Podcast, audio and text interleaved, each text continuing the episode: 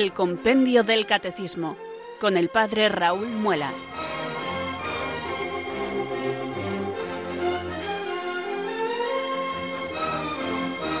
Muy buenas tardes queridos oyentes de Radio María, son las 4 de la tarde, una hora menos en el archipiélago canario, comenzamos una nueva edición del Compendio del Catecismo de la Iglesia Católica. Reciban un saludo muy cordial del Padre Raúl Muelas, que un día más les habla desde estos micrófonos de la Radio de la Virgen, la Fuerza de la Esperanza.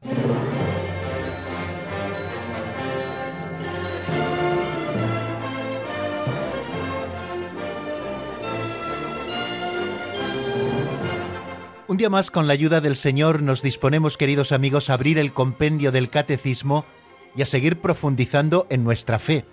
De una manera sencilla, no sabemos hacerlo de otra, pero de una manera también apasionada, porque la fe tenemos que ejercitarla profesándola, pero también tenemos que ejercitarla formándonos cada día.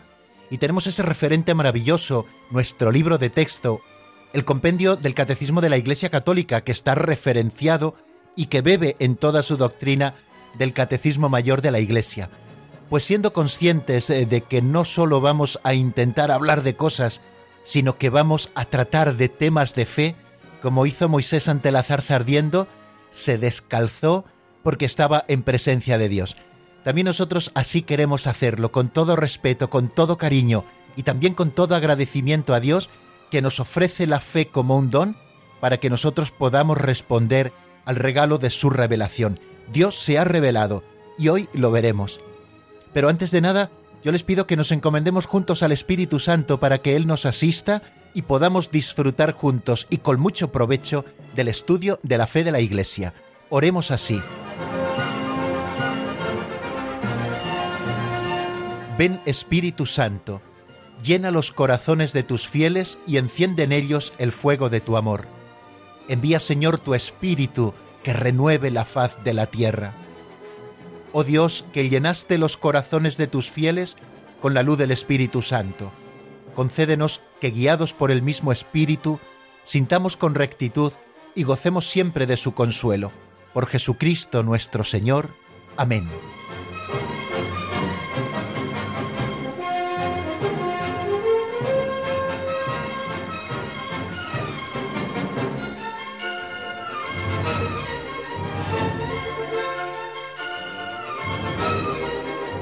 Nos encanta entrar poquito a poco en materia en cada uno de los programas que hacemos cada tarde, de manera que siempre comenzamos después de la oración escuchando una pincelada de sabiduría. Es el camino que nosotros hemos escogido para ir entrando poquito a poco en materia.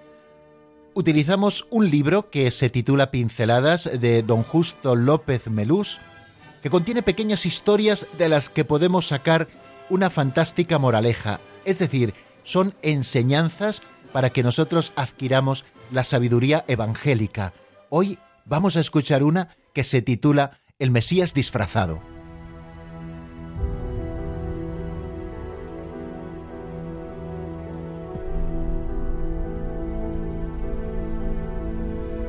El Mesías disfrazado.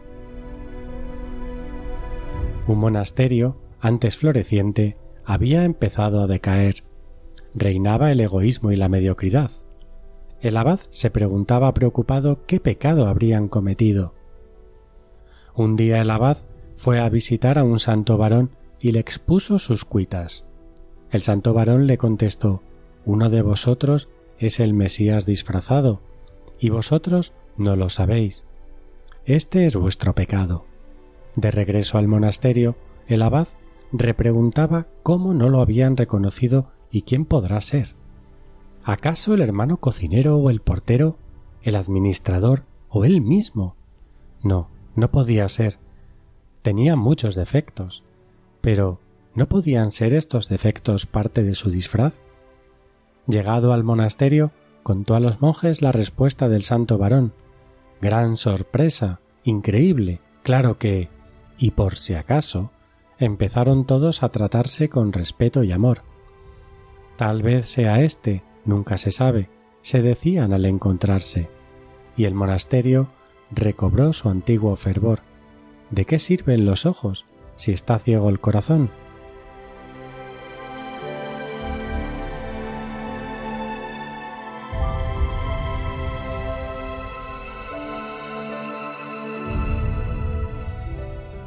El autor de la pincelada ha centrado esta historia, como bien han podido escucharlo, en un monasterio antes floreciente que había empezado a decaer. Pero creo que nosotros podemos trasplantar esta misma realidad a nuestras familias, a veces florecientes porque reinaba en ellas el amor, y que luego por los egoísmos, por, por las circunstancias, por el enfriamiento del corazón, por la mediocridad, han empezado también a decaer. O podemos trasladarlo a nuestras parroquias, a nuestros movimientos, a nuestros grupos de amigos. Bueno, ¿qué es lo que hace decaer el florecimiento inicial de estas realidades a las que nos estamos refiriendo? Pues hay dos que nos dice don Justo, el egoísmo y la mediocridad. Una clave para poder remontarlas es saber que entre nosotros, entre esos grupos de amigos, de familiares, de personas en definitiva, está el Mesías disfrazado. Y nuestro pecado está en no saber tratar a todos, por muy antipáticos que puedan parecernos como al Mesías que verdaderamente son. El Señor se nos presenta siempre en los pobres y necesitados, ¿Qué más pobreza, queridos amigos, que nuestros propios defectos, de los que a veces incluso ni nos damos cuenta? Pues detrás de esa cara antipática está el Mesías disfrazado, porque en el pobre está el Señor. ¿Por qué no comenzamos a preguntarnos lo que nos indicaba esta pincelada? ¿Será este el Mesías? ¿Será aquel? Bueno, empecemos a tratar a todos bien por si acaso. Comencémonos de nuevo a tratarnos con el respeto y el amor que merece Cristo y fijaros cómo termina la pequeña historia, y el monasterio recobró su antiguo fervor. Aunque nosotros hayamos perdido la esperanza en esas realidades que nos rodean o nos hayan desilusionado mucho las personas que están a nuestro alrededor, si nosotros volvemos a poner, haciendo aunque sea un gran esfuerzo, respeto y amor, porque estamos tratando con Cristo, porque en el hermano está Cristo, recobraremos ese antiguo fervor y fijaros qué pregunta tan fantástica con la que acaba. ¿De qué sirven los ojos si está ciego el corazón? Señor, haznos recobrar la luz del corazón para amar y respetar a todos.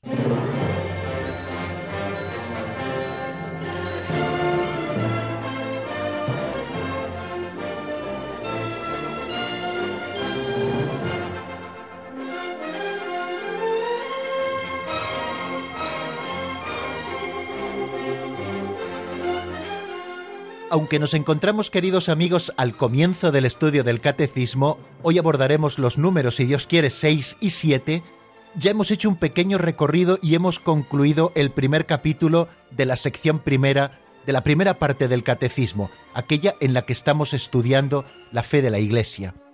Ya hemos visto cuál era el designio de Dios para el hombre, es decir, para qué nos ha creado Dios, nos ha creado por un designio de pura bondad y lo ha hecho además libremente para hacernos partícipes de su vida bienaventurada. Y después empezábamos a estudiar esa verdad de que el hombre es capaz de Dios. Dios mismo ha habilitado al hombre para que le pueda buscar y para poder encontrarse con él.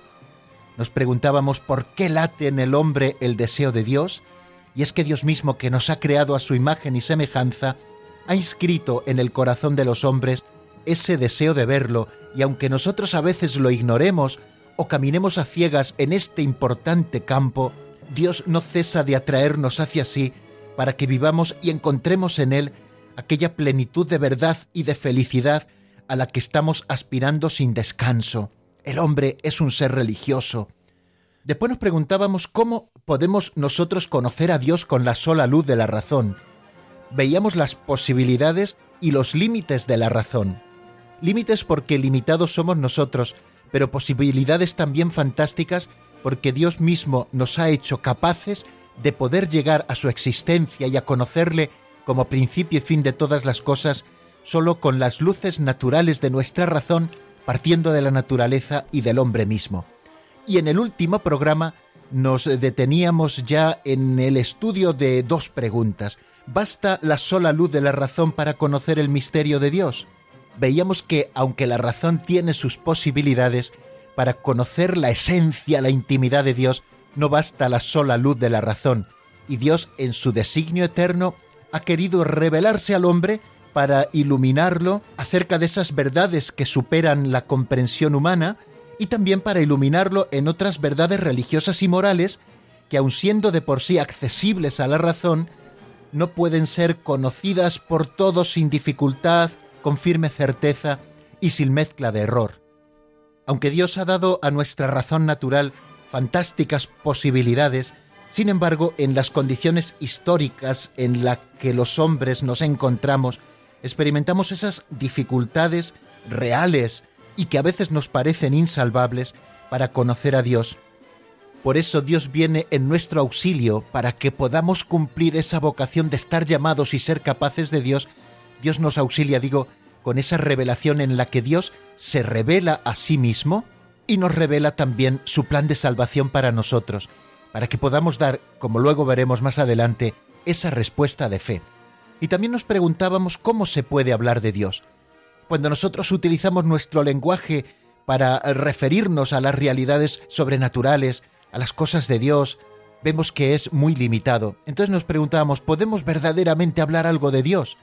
Frente a algunos que dicen que de Dios no podemos decir nada, porque nuestra imaginación engañosa siempre nos llevaría al error, la Iglesia defiende la figura de la analogía para el lenguaje sobre las cosas divinas.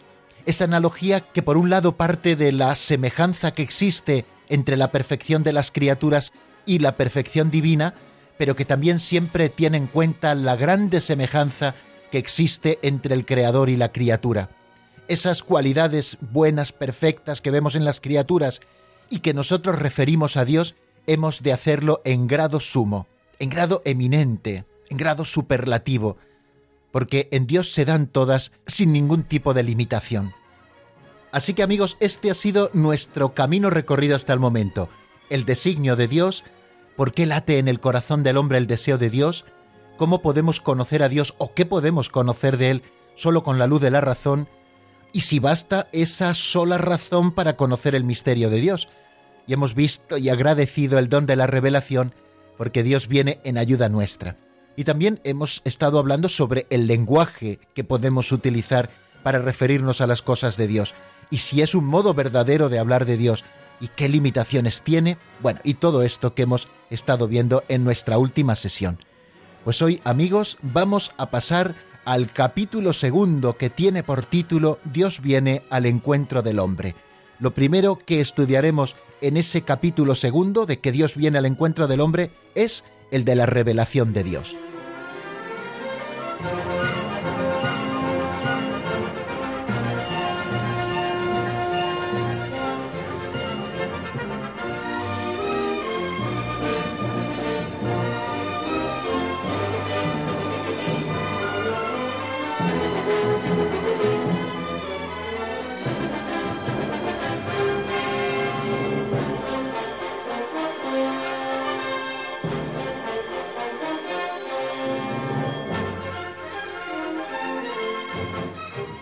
Ha llegado el momento de pasar al capítulo segundo. Dios viene al encuentro del hombre. Vamos a hablar de la revelación de Dios. ¿Qué nos dice el número 6 del compendio del Catecismo? ¿Qué revela Dios al hombre? Vamos a escucharlo en la voz de Marta.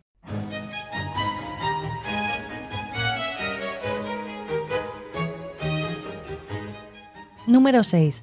¿Qué revela Dios al hombre? Dios en su bondad y sabiduría se revela al hombre por medio de acontecimientos y palabras, se revela a sí mismo y el designio de benevolencia que Él mismo ha preestablecido desde la eternidad en Cristo en favor de los hombres. Este designio consiste en hacer partícipes de la vida divina a todos los hombres, mediante la gracia del Espíritu Santo, para hacer de ellos hijos adoptivos en su Hijo unigénito.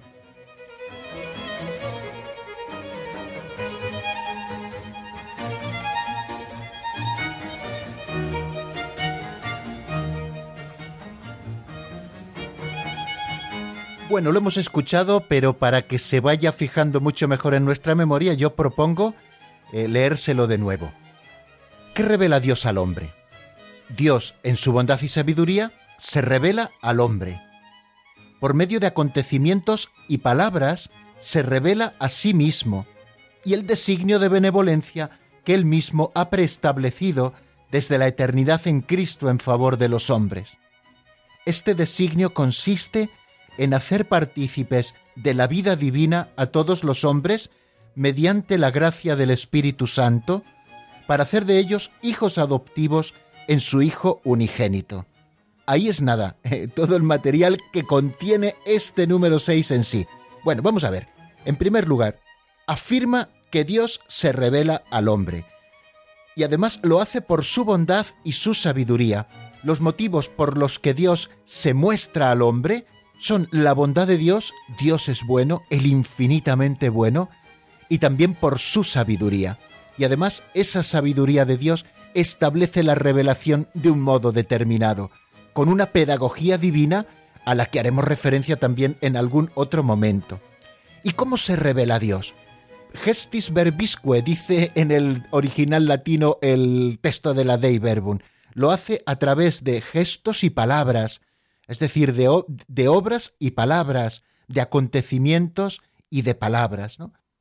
Dios a lo largo de la historia nos ha dicho su palabra, que ha resonado en los corazones eh, por medio de los profetas, de los patriarcas.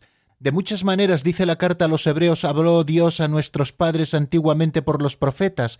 Ahora, en esta etapa final, nos ha hablado por el Hijo, que es la plenitud de la revelación.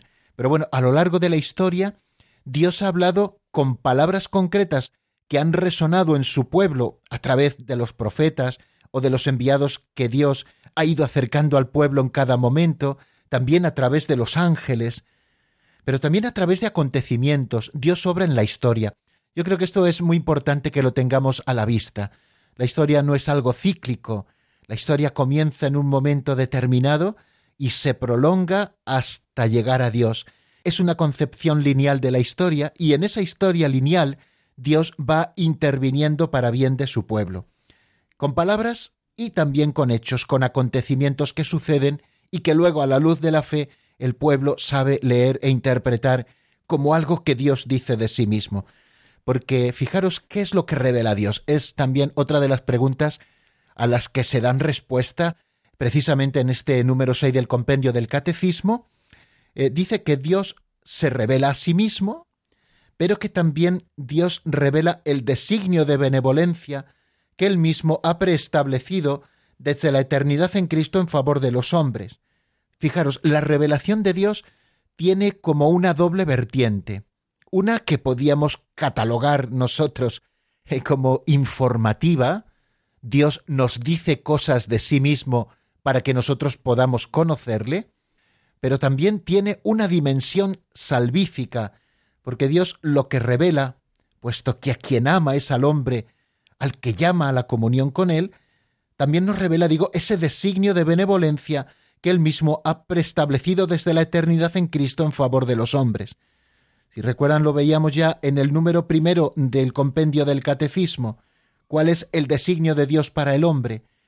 El designio de Dios es que participemos todos de su vida bienaventurada y por eso Dios ha ideado un plan de salvación por el que interviene en la historia, haciendo de la historia tiempo de salvación, es decir, historia sagrada, historia de salvación. Un designio de Dios que es fantástico, bondadoso, puesto que procede de su benevolencia, y un designio que consiste en hacer partícipes de la vida divina a todos los hombres. Nosotros afirmamos que Dios se ha hecho hombre, Así lo ha hecho la segunda persona de la Santísima Trinidad, para que nosotros podamos ser, entre comillas, dioses. Es decir, Dios se ha bajado para ensalzarnos a nosotros y que participemos de su vida divina. Ya lo hacemos aquí en la tierra mediante la gracia, que es participación en la vida divina, y lo haremos plenamente en el cielo, si el Señor, por su misericordia, nos considera dignos de él. Y ese designio que consiste en hacer partícipes de la vida divina a todos los hombres se realiza en nosotros mediante la gracia del Espíritu Santo, el Espíritu Santo que es quien obra en nosotros esa tarea de la santificación. Nosotros colaboramos un poquito con Él a través de los medios que ponemos para vivir una vida santa, pero la obra verdaderamente la hace el Espíritu Santo, enviado por el Padre y por el Hijo para la salvación de los hombres. Y de esta manera, mediante la gracia que recibimos en el bautismo, los hombres podemos ser hijos adoptivos en su Hijo unigénito.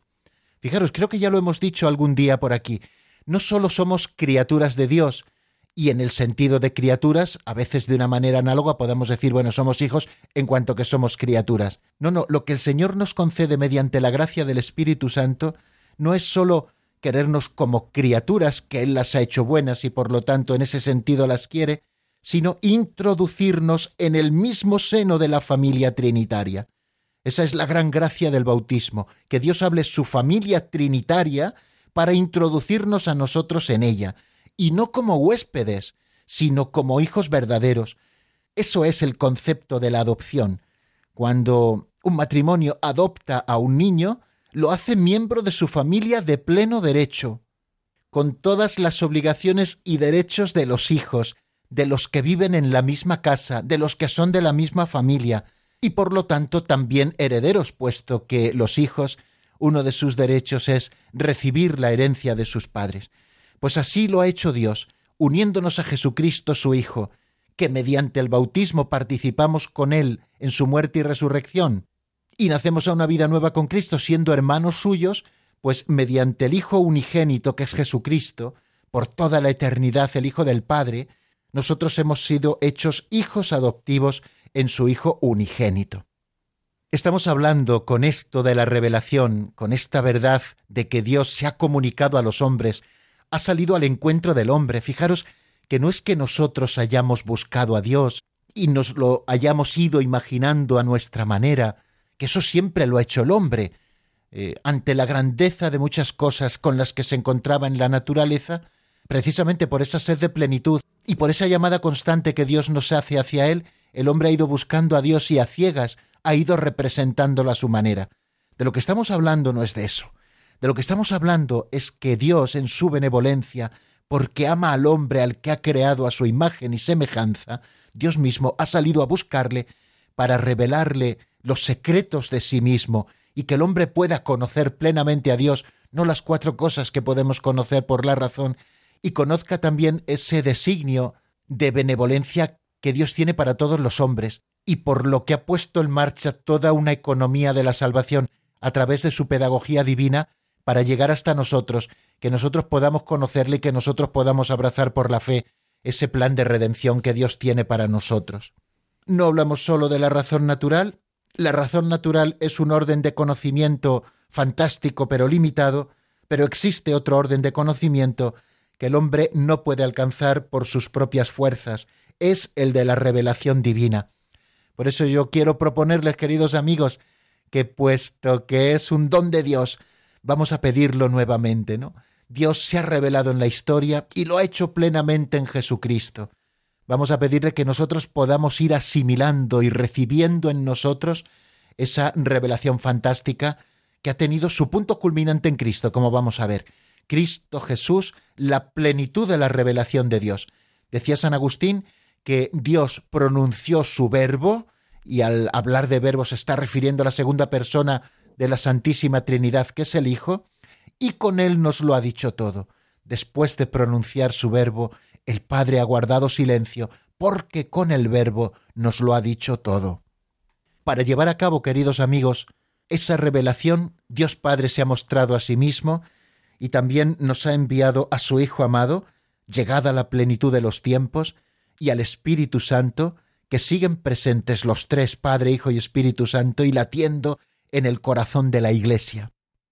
Vuelvo también, queridos amigos, aunque solo sea un minuto, a esa expresión de gestis verbisque, de acciones y palabras, a través de las cuales Dios ha ido haciendo realidad su revelación. Dios se hace entender al modo como entienden los hombres, a través de palabras, usando nuestro propio lenguaje, hasta el punto de que en el momento supremo de la revelación con Cristo Él se hace uno de nosotros, y también a través de las acciones. ¿Cuántas veces decimos eso de obras son amores y no buenas razones? Bueno, pues Dios, sabedor de todo eso, no solo nos dice palabras, sino también acciones salvíficas, como por ejemplo cuando Él libera al pueblo de la esclavitud de Egipto, o cuando se muestra a Moisés en la zarza ardiente, o cuando acompaña al pueblo de Israel por el desierto como una columna de fuego de noche o como una columna de humo de día para que el pueblo no se perdiera, o cuando Dios saca agua del desierto, o cuando Dios pone en sus manos la tierra prometida. Bueno, tantísimas acciones que vemos en la historia sagrada que Dios ha realizado para ir mostrando de manera pedagógica y poco a poco ese plan de salvación que tiene para todos los hombres, un plan de salvación universal que Dios revela a la humanidad. Primero en un pueblo, veremos luego las etapas, que prepara el nacimiento de Jesucristo en su seno para que esta salvación llegue a todos los hombres. Gestos y palabras ligadas entre sí, ambas, tanto los gestos como las palabras, se esclarecen mutuamente, la palabra da sentido al hecho y el hecho da verdad a la palabra. Es también la economía sacramental de la Iglesia. Cuando celebramos los sacramentos, lo hacemos a través de palabras que no son nuestras sino de Dios, son esas palabras eficaces que realizan lo que dicen y también a través de gestos, porque es el modo de conocer humano. Este designio, como antes les indicaba, comporta una pedagogía divina particular. Dios se comunica gradualmente, por etapas, y la plenitud de esta revelación está en la persona y en la misión del Verbo encarnado Jesucristo. ¿Por qué Dios lo ha ido haciendo así? Me encanta, y además lo recoge el Catecismo Mayor, una idea de San Ireneo de León que habla de que Dios ha actuado así poco a poco para que sea un mutuo acostumbrarse de Dios al hombre. Es una bonita manera de hablar. Dios actúa sin prisa, pero sin pausa, poco a poco, ¿no? Eh, este acomodarse de Dios al hombre no solo sucede en la gran historia sagrada, sino también en la particular historia sagrada y de salvación con cada uno de nosotros. Dios no fuerza nunca las cosas, sino que poquito a poco se va acercando y si nosotros le damos el placet, le decimos fiat, hágase, el Señor poco a poco va haciendo, ¿no? Porque quiere irnos acostumbrando a sus acciones, a sus palabras, y si nosotros vivimos así, veremos grandes milagros, ya los estamos viendo. Bueno, les ofrezco, para que interioricemos un poquito todo esto, que hoy nos estamos alargando de más, eh, un tema de Ana Bolívar que se titula En ti confío y que está sacado del álbum Nada guardaste. Delante tuyo puse mi vida y antes de hacerlo me conocías. No dijiste nada, solo me amabas y esa respuesta conquistó mi alma.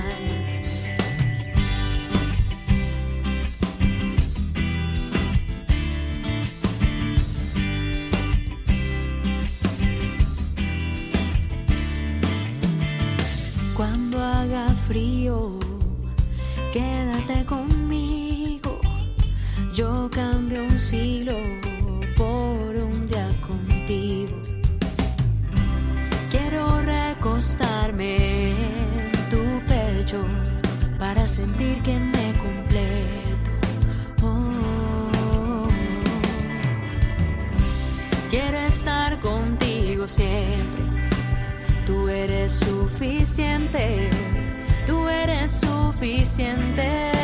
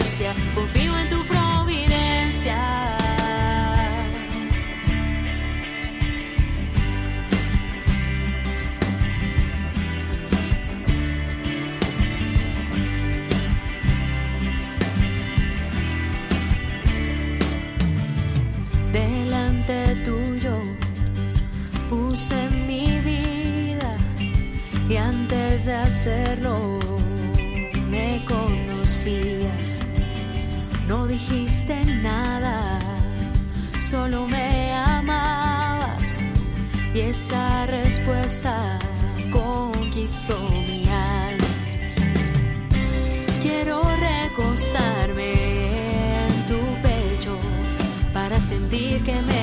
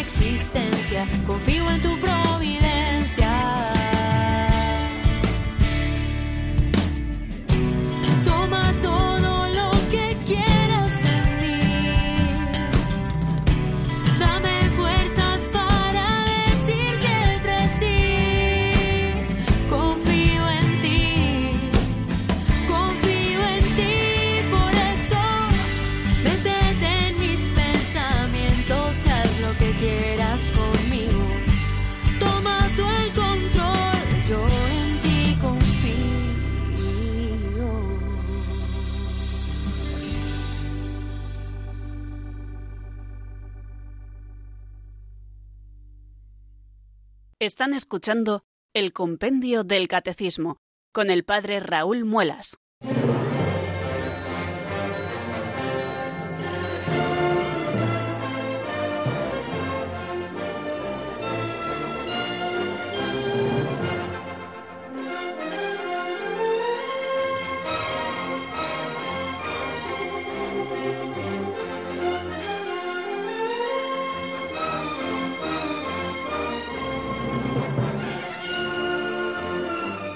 Bueno amigos, ¿están muy cansados o podemos seguir otro ratito? Yo les propongo seguir otro poco.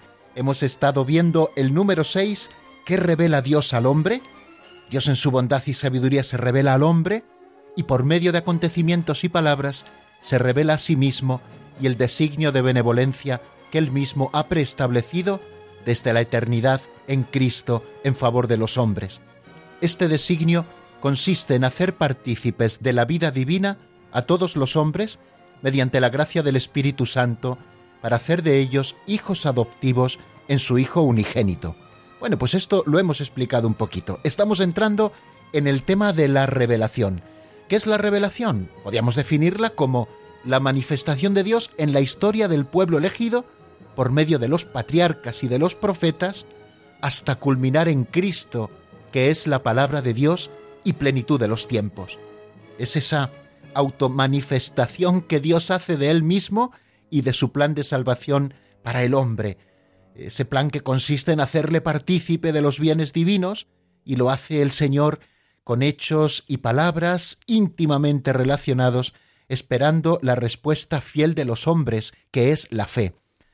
Los teólogos hablan cuando se refieren a la revelación de la locucio dei, es decir, la locución de Dios leía estos días de atrás en un libro que las revelaciones, eh, como antiguamente con la fotografía, que después de tenerlas en el negativo había que revelarlas, de manera que después de todos los procesos, cuando el papel fotográfico se pasaba por los líquidos, poquito a poco iba apareciendo eh, la imagen, pues así hablan también de que es la revelación, es poner de manifiesto algo que ya estaba, puesto que Dios y sus perfecciones ya existían y su plan de salvación también, pues Dios como que va pasando la historia eh, como en el proceso de revelado fotográfico para que vaya apareciendo poco a poco todo eso que ya estaba. Y no olviden esa doble vertiente de la revelación. Por una parte, el carácter didáctico, que el Señor nos enseña verdades para que nosotros las conozcamos, y también ese carácter salvífico, eh, por el cual Dios invita a los hombres a participar en su propia vida divina. La revelación es como esa carta que Dios nos escribe invitándonos a la salvación, y el Señor está a la espera de nuestra respuesta.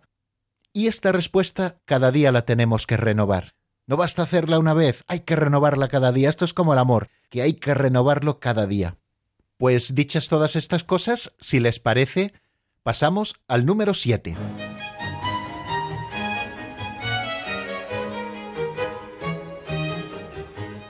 Número 7. ¿Cuáles son las primeras etapas de la revelación de Dios?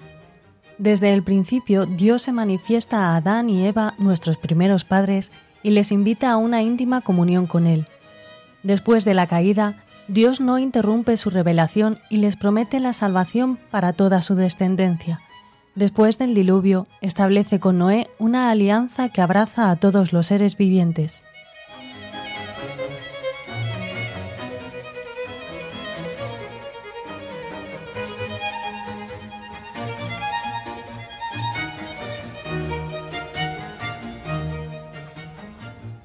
De una manera bastante resumida, amigos, el catecismo dedica tres números a las etapas de la revelación.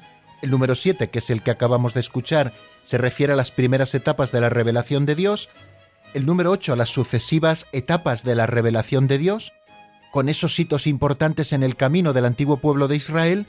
Y el número 9 lo dedica a la plena y definitiva etapa de la revelación de Dios, que es Jesucristo, en quien Dios nos lo dice todo. Cuando tuvo preparada la humanidad, su Hijo nació bajo la ley de las entrañas purísimas de Santa María para que todos pudiéramos conocer plenamente a Dios. El compendio del Catecismo, al hablarnos de las primeras etapas de la revelación, nos dice que desde el principio Dios se manifiesta a Adán y Eva, nuestros primeros padres, y los invita a la comunión con Él. Después de la caída, Dios no interrumpe su revelación y les promete la salvación para toda su descendencia. Y después del diluvio, establece con Noé una alianza que abraza a todos los seres vivientes. Bueno, aquí vemos como cuatro partes en las que podemos dividir este número y de las que queremos decir algo. En primer lugar, nos habla que desde el principio, la primera revelación de Dios es la creación. Estas palabras desde el principio nos están llamando a esas palabras con las que empieza la Sagrada Escritura, el primero de los libros, el Génesis. Comienza con estas palabras, al principio. Dios se revela en primer lugar con la creación. Dios fue creando todas las cosas y vio que todas eran buenas porque todas participaban de su bondad, aunque de modo limitado, pero todas participaban de su bondad. Aunque el texto es un poco largo, y en la comunicación hablada no conviene que haya textos demasiado largos, pero me voy a saltar esta norma por lo siguiente. Vamos a escuchar el relato de la creación tal y como aparece en la Sagrada Escritura. La catequesis, y esto que estamos haciendo pretende ser catequesis a través de la radio, no solamente es exposición de ideas sobre, sino que en la catequesis también nos iniciamos en la lectura de la palabra de Dios, que ha de acompañarnos toda nuestra vida. Así que de vez en cuando, cuando venga a cuento, abriremos la Sagrada Escritura y leeremos algún texto. Hoy quiero leer con ustedes el texto de la creación, Así que pongámonos en situación y escuchemos lo que nos dice la palabra de Dios para ver cómo la primera revelación de Dios al principio fue la propia creación.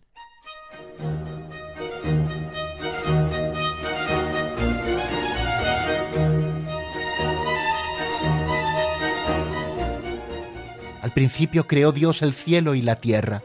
La tierra estaba informe y vacía. La tiniebla cubría la superficie del abismo mientras el Espíritu de Dios se cernía sobre la faz de las aguas.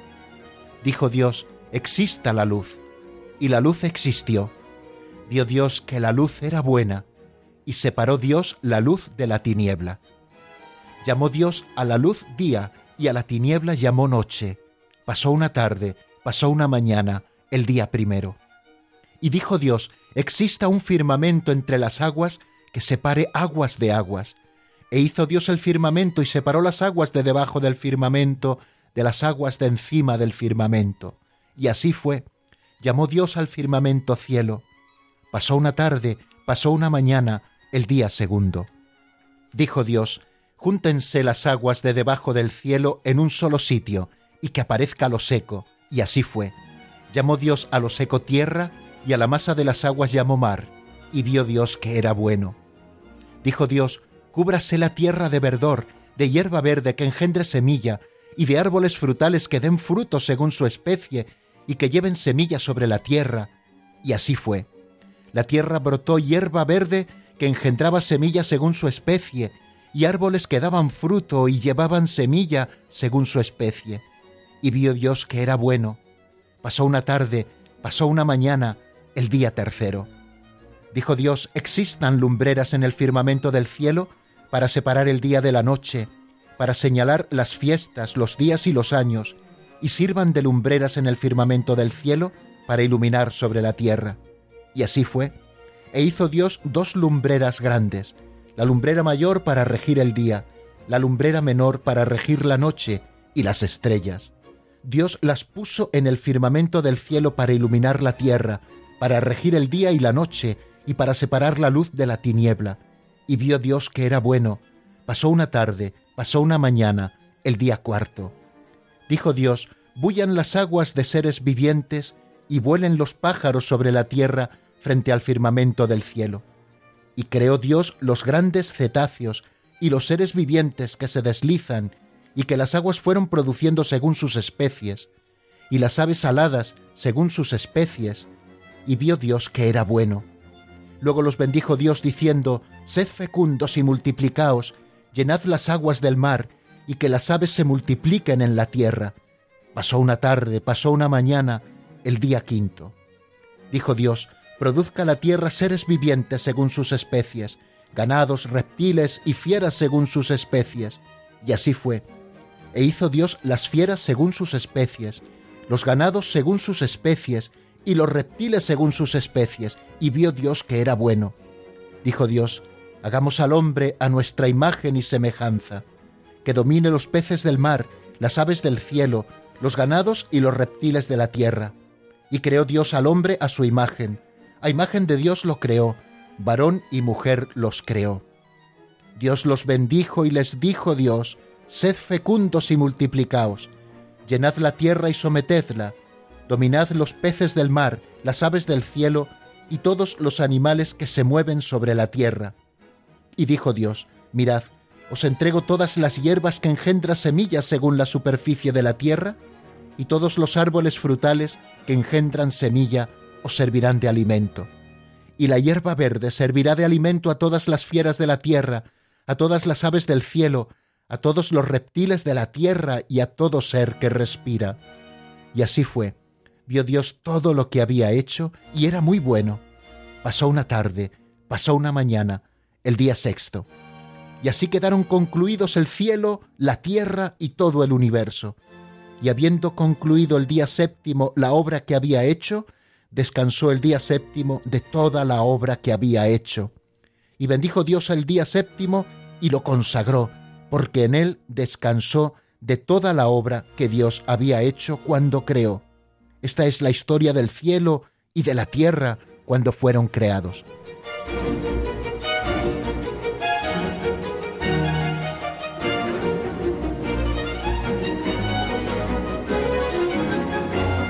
Bueno, pues hasta aquí las palabras de la Sagrada Escritura, el primer capítulo del Génesis y los primeros cuatro versículos del capítulo segundo. Creo que no hay mejor catequesis que el propio texto de la Sagrada Escritura para referirnos a esas palabras con las que comienza el número 7 del Catecismo. ¿Cuáles son las primeras etapas de la revelación de Dios? Hablamos de que desde el principio Dios se manifiesta a Adán y Eva, nuestros primeros padres, y los invita a la comunión con Él. No hay mejor catequesis que la propia catequesis que nos da la Sagrada Escritura, en estos primeros capítulos del libro del Génesis, donde Dios se manifiesta como preámbulo a la gran manifestación que luego va haciendo con los hombres y que vamos a ver primero con Adán y Eva, después con Noé, después con Abraham, después con los patriarcas y Moisés, etcétera, etcétera. Pero bueno, eso ya va a ser mañana porque nuestro tiempo va tocando a su fin. Así que mañana volveremos sobre el número 7 y seguiremos adelante. Les invito a que escuchen esta canción de Alonso Sanabria, que se titula Yo creo, y que está sacada del álbum Cambiarme por dentro.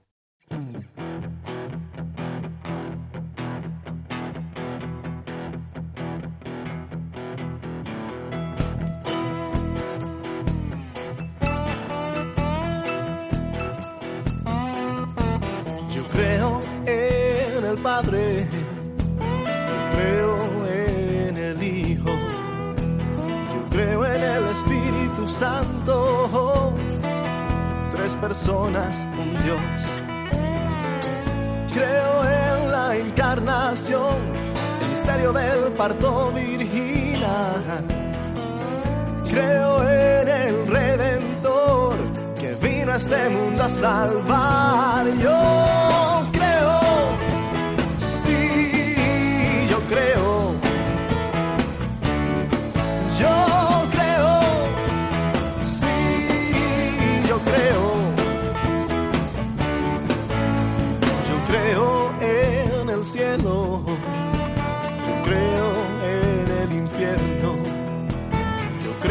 santa iglesia que lleva la palabra de Dios. Yo creo en la resurrección, el misterio de la tumba vacía. Yo creo en la ascensión de Cristo y que de nuevo vendrá el Señor. Yo creo, sí, yo creo.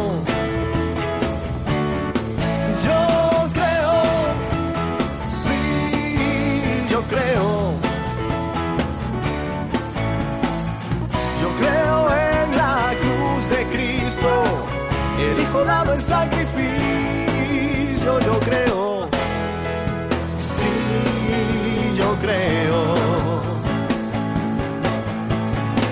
Yo creo en la cruz de Cristo. El hijo dado en sacrificio, yo creo.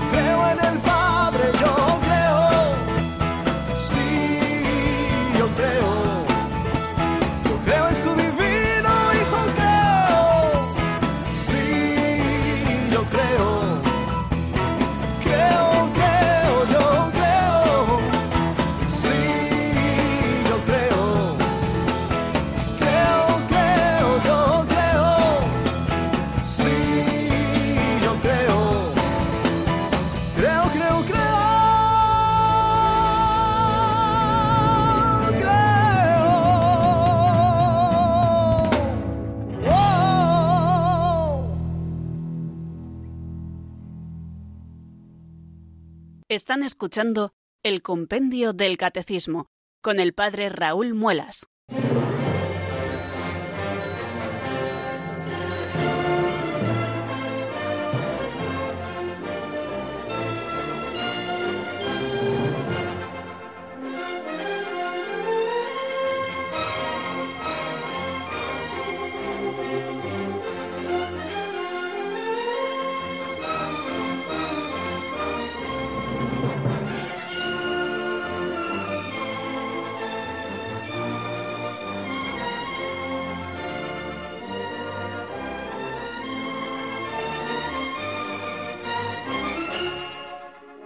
Bien amigos, son las 4 y 49 minutos de la tarde, una hora menos en Canarias, y por las horas en las que estamos y que no están interviniendo ustedes los oyentes pueden comprender que hoy no vamos a abrir eh, los micrófonos o los teléfonos para que ustedes puedan intervenir. No es una descortesía por nuestra parte, ni mucho menos. Es simplemente que me encuentro en Roma, estoy en este momento con un grupo de peregrinos de Talavera de la Reina porque hemos estado asistiendo ayer a la canonización del Papa Pablo VI y del arzobispo Óscar Romero. Y el hecho de estar fuera nos limita un poquito técnicamente y no podemos hacer fácilmente esa operación de contactar con los oyentes. Y lo mismo seguramente nos va a suceder en los próximos días hasta que regrese, regresamos el jueves y el viernes ya estaremos aquí con ustedes atendiendo las llamadas y si ustedes lo desean ya les contaré un poquito cómo ha ido esta peregrinación. El compendio del Catecismo de la Iglesia Católica que nosotros estamos estudiando es hijo del Catecismo de la Iglesia Católica que nos regaló el Papa San Juan Pablo II en el año 1992. Es una síntesis del Catecismo hecho en preguntas y respuestas para que en menos espacio de tiempo nosotros podamos tener una visión general de la fe de la Iglesia aprobada por la misma Iglesia. Es un instrumento fantástico y en este sentido podemos hablar de que tanto el compendio del catecismo y también la obra de la que depende el compendio, que es el catecismo, son una misma obra. Y que son fruto del Concilio Vaticano II que el Papa San Pablo VI con tanta ilusión desarrolló, concluyó y aplicó en el momento histórico que le tocó vivir.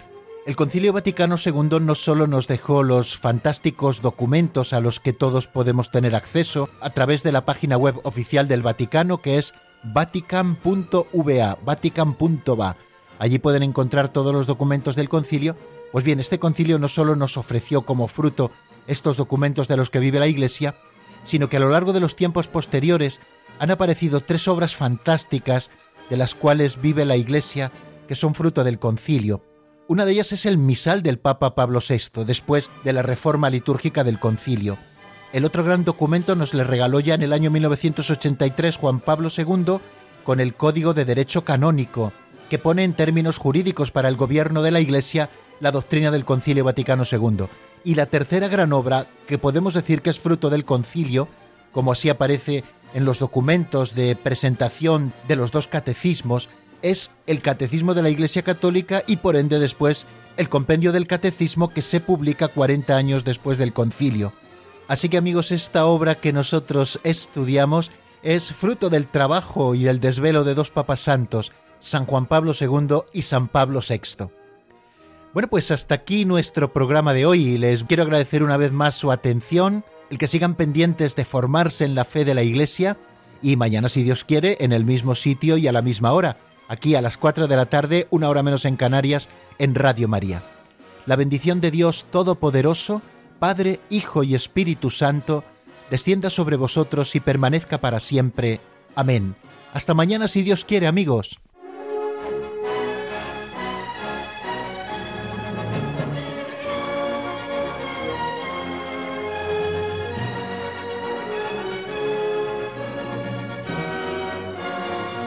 El Compendio del Catecismo con el Padre Raúl Muelas.